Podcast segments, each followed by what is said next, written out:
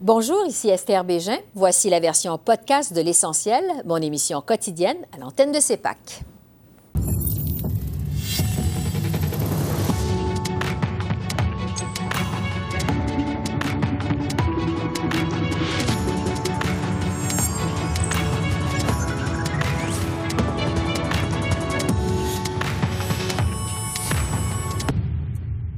Bienvenue à cette édition de l'essentiel qui vous présente les faits saillants de la semaine politique à Ottawa. D'abord, les feux de forêt historiques qui frappent le nord du Québec et l'Abitibi et qui ont forcé des milliers d'évacuations ont ravivé le débat sur la lutte au changement climatique. J'en ai discuté avec le ministre de l'Environnement, Stephen Guilbeault. Je lui ai, entre autres, demandé s'il avait été surpris par l'ampleur de ces incendies et par le fait qu'ils surviennent aussitôt dans la saison. Je vous donnerai quelques exemples, Esther. Euh, donc, on se, on se, rappellera les feux de forêt en Alberta en 2016 où la ville de Fort McMurray avait dû être évacuée. C'était l'une des pires saisons dans l'histoire de la province. Nous sommes sur le point de dépasser, en termes d'hectares brûlés, euh, ce qu'on a vu en, en, Alberta en 2016, mais on est le 2 juin aujourd'hui, euh, le, le, 4 juin, pardon. Mm -hmm. euh, pire feu de forêt de l'histoire de, de, la Nouvelle-Écosse, encore une fois, début du mois de juin.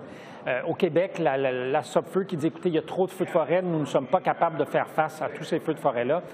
Ce que, ce que nos scientifiques nous disent, c'est que les conditions climatiques de l'été vont être très propices à ce qu'il y ait beaucoup de feux de forêt. Est-ce que, est que, ça va nécessairement arriver? On n'est pas certain, mais on risque d'avoir la pire saison des feux de forêt de, l'histoire du pays.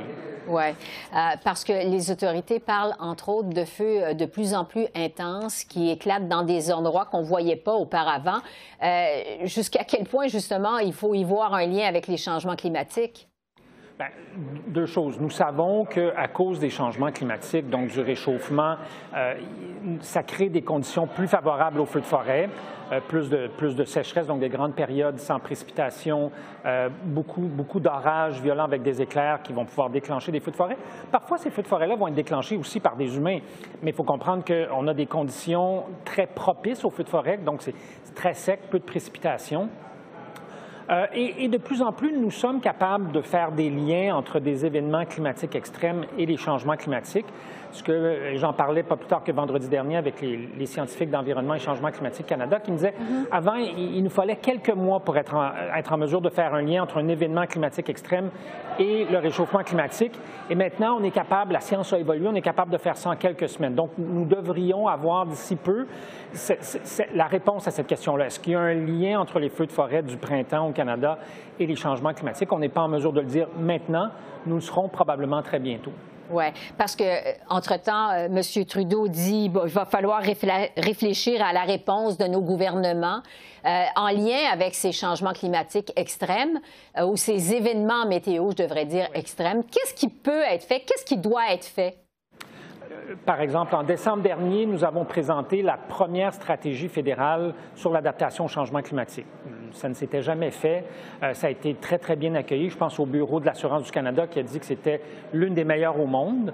Euh, on parle d'investissement de 6 milliards de dollars, d'au moins 6 milliards de dollars depuis 2015, mais on sait que ce n'est pas suffisant, qu'il faut en faire plus. C'est d'ailleurs pourquoi nous travaillons à l'adoption de la première stratégie nationale d'adaptation au changement climatique. Donc, comment mieux préparer le Canada, la population canadienne aux impacts des changements climatiques, que ce soit euh, les, tempêtes violentes ou les ouragans comme Fiona qu'on a connu en Atlantique l'an dernier. On parle de feux de forêt maintenant, on pourrait parler d'inondations. Hein. Au Québec, il n'y a pas si longtemps que ça, on parlait d'inondations et là, on parle de feux de forêt. Alors, comment on peut, en travaillant à, tous les niveaux de gouvernement, que ce soit le fédéral, les provinces, les territoires, les peuples autochtones, les municipalités, le secteur privé aussi, comment nous pouvons ensemble mieux préparer le Canada à faire face aux impacts des changements climatiques? Alors, on va donc attendre cette stratégie nationale. Ça s'en vient très bientôt. Pour quand? Euh, je vous dirais, si tout va bien, quelques semaines. Hum donc assez rapidement quand même. Euh, Stephen Guilbeault, ministre de l'Environnement, merci. On aura peut-être l'occasion de s'en reparler. Merci beaucoup. Merci à vous, Esther. Au revoir. Au revoir. Et ces feux de forêt ont sans doute forcé l'évacuation des membres des communautés autochtones de la côte nord. J'en ai parlé avec la sénatrice Michelle Audette, qui s'est rendue du côté de Pessamit cette semaine pour offrir son aide aux évacués. Bonsoir, Madame la sénatrice. Bonsoir à vous, Coué. Je vous demanderai d'abord euh, comment vont les communautés Inuits sur la côte nord euh, au moment où on se parle? Bon, on dit que les gens rentrent à la maison euh, dans la région de cette île. Est-ce qu'on a l'impression d'avoir évité le pire finalement? Ben, je crois, moi, j'ai la discussion que j'ai eue avec certaines familles qui ont hébergé, qui sont restées chez moi à Québec, ou ceux et celles que j'ai vues à Pessamit, dont ma maman et surtout ma mère, ça a été un soulagement, ça a été euh, comme revivre euh, un déplacement euh, imposé, mais cette fois-ci pour des, questions de sécurité, de savoir que leur maison, leurs animaux ou les choses qu'elles aiment euh, n'ont pas été affectées. Il y a des réactions, par contre, par rapport au territoire et des endroits où c'est sacré pour euh, ma communauté et euh, dont la pourvoirie qu'on avait. Alors, ça va être de, se donner une chance et de dire, ben, ça va être l'opportunité de reconstruire à notre couleur et à notre façon qu'on est comme peuple et nous. Ouais. Donc, votre mère également a été affectée par ces feux de forêt? Oui, puis c'est surtout, bon, je vais dire ça avec un petit peu de humour inou. Ma mère est encore à la génération des cellulaires qu'on plie et déplie. Alors, très difficile de texter, donc c'est impossible. Moi, je paniquais à partir d'Ottawa et ensuite Québec. Et euh, je décide de prendre la route, mais euh, il y a le mocassin Telegram pour nous, c'est le Facebook. C'est comme ça que j'ai retrouvé ma mère, qu'on m'a dit à telle place en sécurité. Et quand je suis arrivée à Pessamit, elle a réalisé comment, en peu de temps, nous sommes résilients, on est accueillants et tout le monde a enveloppé les milliers de personnes et à Pessamit, 500 familles, 500 individus qui sont arrivés dans la communauté et trois repas par jour, des activités, des messes, des rencontres spirituelles euh, et sacrées. Donc, tout était pensé pour faire comme si on était encore à Maliotenam. Et ça, pour moi, j'ai vu comme on est fort comme peuple. Donc, une belle solidarité. En 1991, Michel Audette, euh, on sait que ces gens de Pessiamite avaient, dû être évacués vers leurs frères de cette île. À l'époque, bon, les feux de forêt, on se rappelle, avaient détruit près de 2000 km de forêt. Vraiment, c'était immense. C'est donc un peu l'inverse qui se produit là aujourd'hui. Et oui, j'avais oublié tout ça parce que je suis dans le moment présent et les cuisinières, les gens avec lesquels j'ai donné plein d'amour et d'énergie, où elles m'ont, bon, c'était réciproque, elles m'ont dit, tu sais, là, vous nous l'avez fait, là, tellement bien et grandiose quand on est arrivé. Je dis, ben oui, ça fait longtemps. Alors, toutes sortes de, de, de, conversations se faisaient en disant, ils ont bien fait, donc on, on redonne. Et ça, pour moi, j'avais comme fait d'un tournoi de hockey, ça, on redonne pas. Il hein? faut qu'on reparte avec le trophée. Mais dans ce cas-ci, il y a eu beaucoup, beaucoup de, de, de, solidarité puis de dire voici, c'est à notre tour de prendre soin de vous. Ouais. Est-ce qu'on s'attend à des dommages à long terme sur le territoire ancestral Inou à cause des feux de forêt? Quand je dis à long terme, des impacts euh, plus, euh, plus, plus éloignés dans le temps. Ben certainement, certainement, mais là ça c'est vraiment moi de façon personnelle. Euh, je, je, suis convaincue que celles qui ramassent les bleuets vont dire, bon, dans une couple d'années, c'est le paradis du bleuet toujours en ayant eu un moment donné de grande tristesse parce que le caribou, euh, le petit gibier et tout l'environnement naturel là, qui est notre pharmacie et notre frigidaire est affecté. Donc, on va se réadapter avec un peu plus de feuillus, peut-être plus d'orignaux que de caribou, mais les, les ramasseuses de bleuets, là, je, je, les vois déjà en train de dire c'est mon prochain euh, espace où je vais aller éventuellement. Mais reste que c'est, c'est ça fait mal. Oui, mais on, est résilient. Oui, on comprend qu'il va y avoir quand même des impacts euh, positifs à ça. Donc, il y a eu des évacuations. Euh, il y a d'autres communautés autochtones ailleurs au Québec qui vivent en ce moment avec les menaces des feux de forêt. Il y a entre autres la communauté de Cri euh, de Mistassini au nord de Chibougamau. le chef, en fait, s'en remet à à l'ordre, remet en question, je devrais dire, l'ordre d'évacuer, euh, malgré la demande du premier ministre François Legault. En fait, le chef dit que c'est à lui de prendre la décision, à lui d'évaluer le risque. Euh, il dit que c'est pas le premier ministre qui, dirige sa communauté. Euh, jusqu'à quel point c'est difficile pour les communautés autochtones d'évacuer leur milieu de vie quand on sait combien ces communautés sont attachées à leur territoire ancestral? Ben, imaginez-vous qu'on vous enlève de force. Je suis sûre que c'est le même sentiment, mais on va rajouter cette fois-ci le sentiment intergénérationnel et multigénérationnel des traumatismes des pensionnats. Et euh, toute la question autour de la protection de la jeunesse, la DPJ, où on arrache sans consentement et vite, tasse-toi, puis on t'amène là-bas et c'est moi qui décide pour toi. Donc ça, c'est gravé dans notre mémoire euh, émotionnelle et euh, intellectuelle. Alors peut-être que des fois, on va se sentir bousculé. T'es qui, toi, pour me dire quoi faire quand c'est moi le gouvernement ici, dans, dans cet espace-là? C'est moi qui a la, la parole pour euh, le citoyen et la citoyenne. Mais je vais faire le parallèle avec Ouachat, euh, Itum, ma communauté, où là, il y a un dialogue constant parce qu'il y a une ministre nous qui est dans le gouvernement CAC qui va être très présente pendant les évacuations ou les mesures d'urgence. Alors, des fois, quand le dialogue se fait en même temps avec le leadership autochtone et un gouvernement et la municipalité, Là, on semble avoir une approche concertée.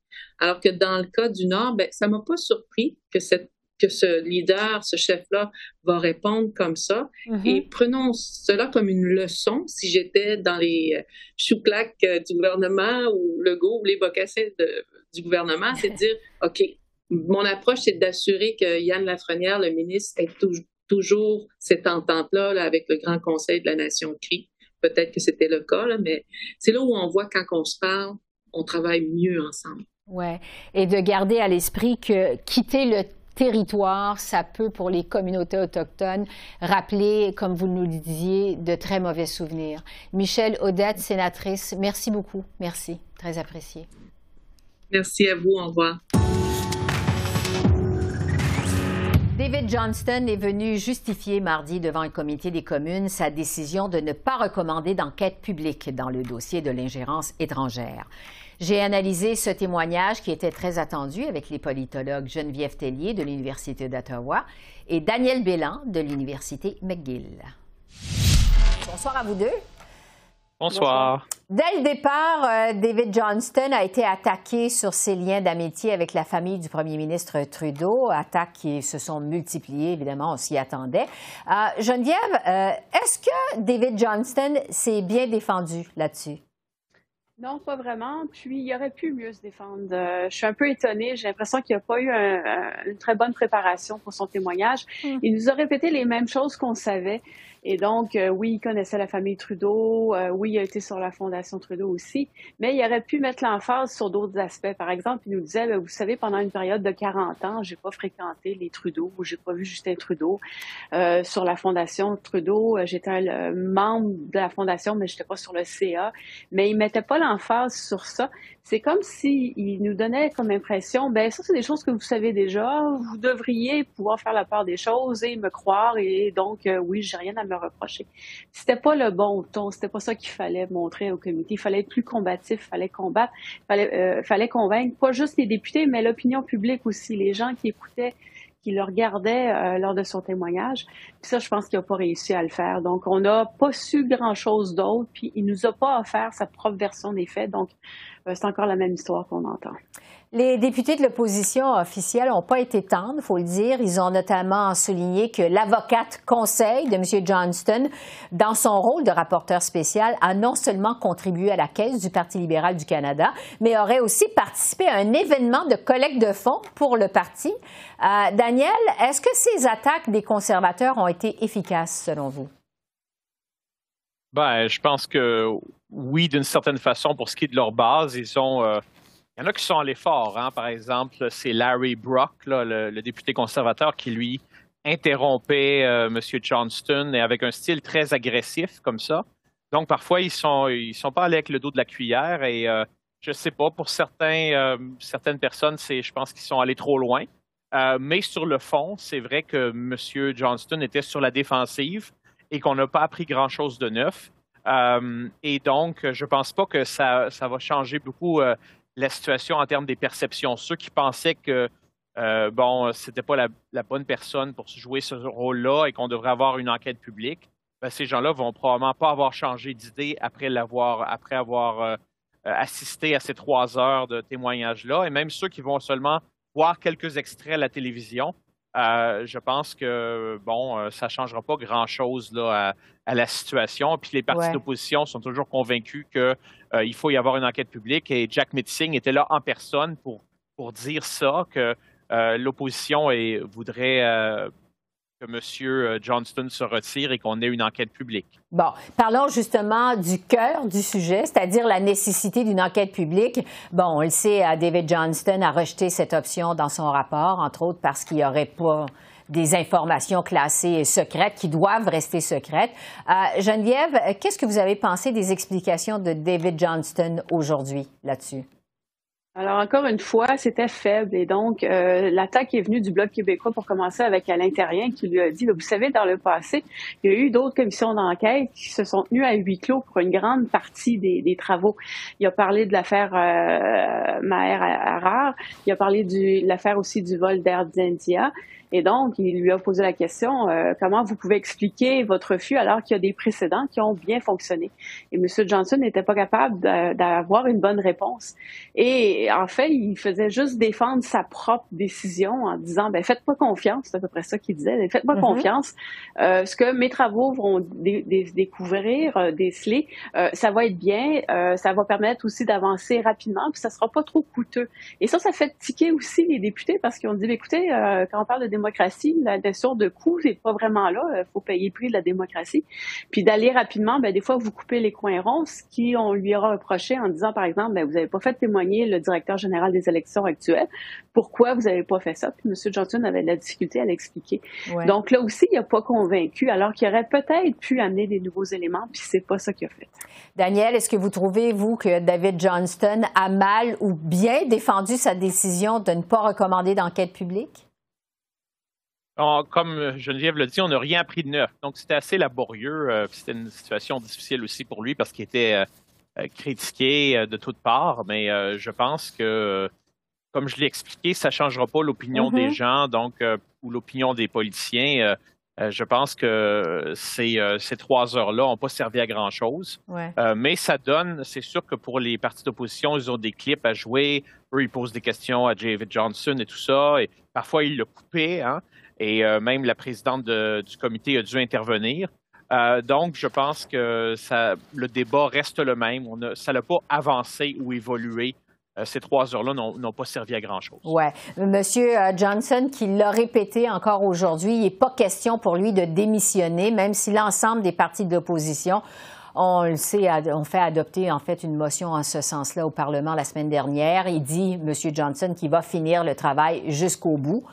Euh, au lieu d'une enquête publique, David Johnson annonce plutôt des audiences publiques et ça va commencer le mois prochain. Euh, Geneviève, je vous demanderai à terminer, qu'est-ce qui reste finalement de crédibilité à cet exercice-là? Il en reste plus beaucoup parce que les gens euh, ne, ne, croiront pas son rapport. C'est-à-dire, M. Johnson peut arriver avec toutes les meilleures recommandations du monde. Euh, beaucoup de gens vont se poser des questions sur le processus. On a d'ailleurs soulevé le point euh, aujourd'hui. Certains ont dit, vous savez, il y a des gens qui viendront pas témoigner, puis vous n'avez pas le pouvoir des contraintes non plus. Alors, qui va venir témoigner? Est-ce qu'on va vraiment savoir toute, toute l'histoire? Est-ce qu'on va avoir le temps aussi de le faire? Et donc, la crédibilité du rapport est, fortement attachée. C'est mm-hmm. ça le problème pour M. Johnson, c'est que euh, oui, je, veux bien faire des, des, enquêtes ou des audiences publiques. Un, ça va commencer cet été, les gens vont penser à autre chose. Et euh, qui va être invité, qui va pouvoir y aller, euh, c'est pas clair. Alors, j'y attache pas beaucoup d'importance.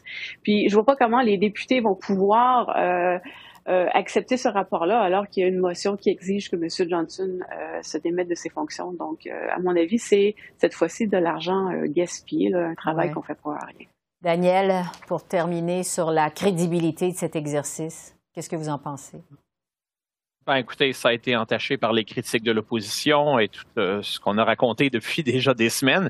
Donc, la question de savoir ce que, qu'est-ce que le gouvernement Trudeau va faire en fin de compte. Euh, euh, est-ce qu'on va continuer à laisser les, choses comme ça, donc les, les, audiences publiques, et puis qu'on va tenir bon et on va être capable de tenir jusqu'à l'automne sans aller de l'avant avec une enquête publique, malgré les pressions constantes de, l'opposition. Et qu'est-ce qui va se passer une fois que c'est terminé, ces audiences-là, et que le travail de M. Johnston est, euh, terminé? Est-ce qu'on, je pense qu'on va toujours parler de, cette question-là et il va y avoir encore, euh, euh, je pense, des pressions pour avoir une enquête publique. Donc, on est peut-être en train simplement de retarder l'inévitable, mais on va voir ça à, l'automne.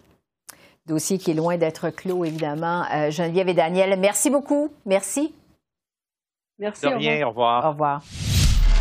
Le gouvernement Trudeau a déposé son rapport sur les progrès pour soutenir la sécurité des femmes et des filles autochtones. Ça fait suite à l'enquête nationale sur les femmes et les filles autochtones disparues ou assassinées, dont les conclusions avaient été dévoilées en 2019. J'ai reçu à ce sujet le ministre des Relations couronne autochtones, Mark Miller. Bonsoir, Monsieur le ministre. Allô, Esther. Pendant deux ans, près de 1500 victimes autochtones et leurs familles ont témoigné. Il y a eu aussi plusieurs experts. Il y a eu 231 recommandations. Plusieurs familles autochtones reprochaient à votre gouvernement de tarder à les mettre en place. Justement, il y a seulement deux qui ont bel et bien été complétées jusqu'à maintenant. Euh, je vous demanderai d'abord, qu'est-ce qui explique que ça prend autant de temps? Bien, je pense d'abord, Esther, faut admettre qu'on est pas où on voudrait l'être. Euh, c'est clair qu'en sortant de la COVID, on a constaté une, vulnérabilité accrue des femmes, des filles autochtones et des membres de la, communauté LGBTQ. Euh, écoutez, l'opération de, remplir les appels à la justice, les 231 appels à, à la justice, c'est pas une opération de cocher une boîte en tant que telle ces appels sont compréhensifs et traitent d'enjeux thématiques dont la sécurité, la santé, euh, la culture et l'identité.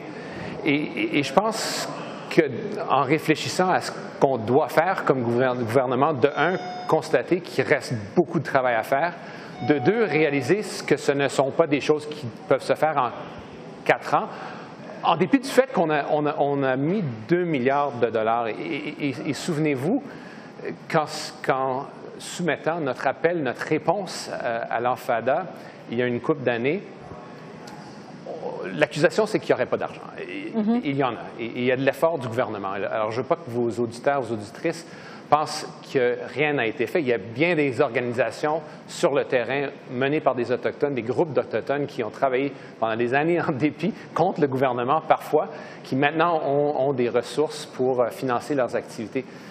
Euh, l'enjeu, c'est de mesurer l'ampleur de la tragédie. Qu'on a entendu, si vous reculez à l'année dernière, ce qu'on a entendu au effort, c'est qu'il n'y avait aucune imputabilité du gouvernement fédéral. Et effectivement, c'est vrai. je peux vous jeter des, statistiques, des sommes, des numéros, puis même des succès, mais ce n'est pas une question de, se bomber le torse puis de dire qu'on a réussi.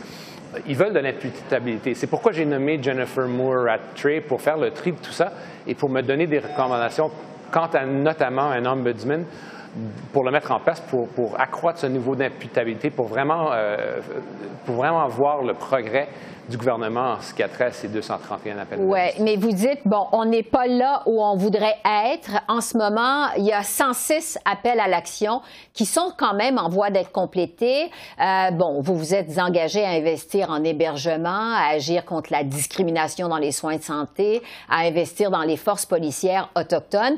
Euh, quelle est votre priorité à ce stade-ci, la priorité de votre gouvernement?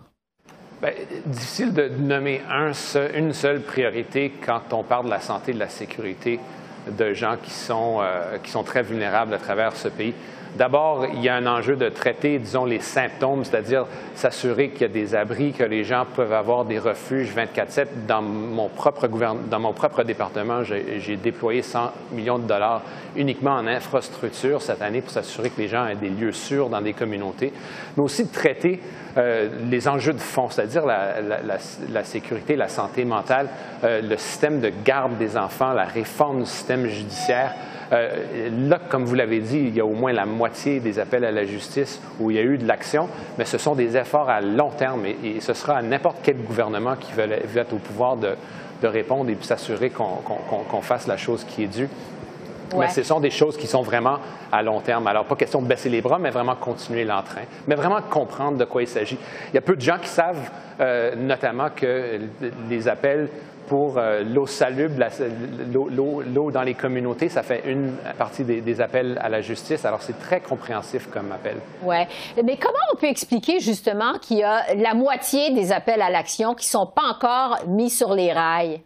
Ben, je ne suis pas ici pour, pour, euh, pour, donner des prétextes, notamment, mais il y en a où on n'est pas le rendu là comme gouvernement. Puis je prends l'exemple du revenu minimum Euh, je pense que le Canada n'est pas prêt à, appuyer des, mesures qui donneraient des, minimums garantis à, toute la population. C'est un enjeu de, lutte contre la pauvreté, puis on a vu le bienfait notamment de plusieurs mesures durant la COVID, mais aussi c'est matière à réflexion au sein euh, de notre gouvernement, au sein euh, d'un gouvernement minoritaire qui doit travailler avec l'NPD, le Bloc et, et, le Parti conservateur. J'en ai nommé un appel euh, notamment, mais il y, en a, il y en a plusieurs où on pourrait faire plus d'efforts, je vous le conviens. Mais est-ce que vous comprenez justement qu'il y a de la frustration chez certaines familles autochtones?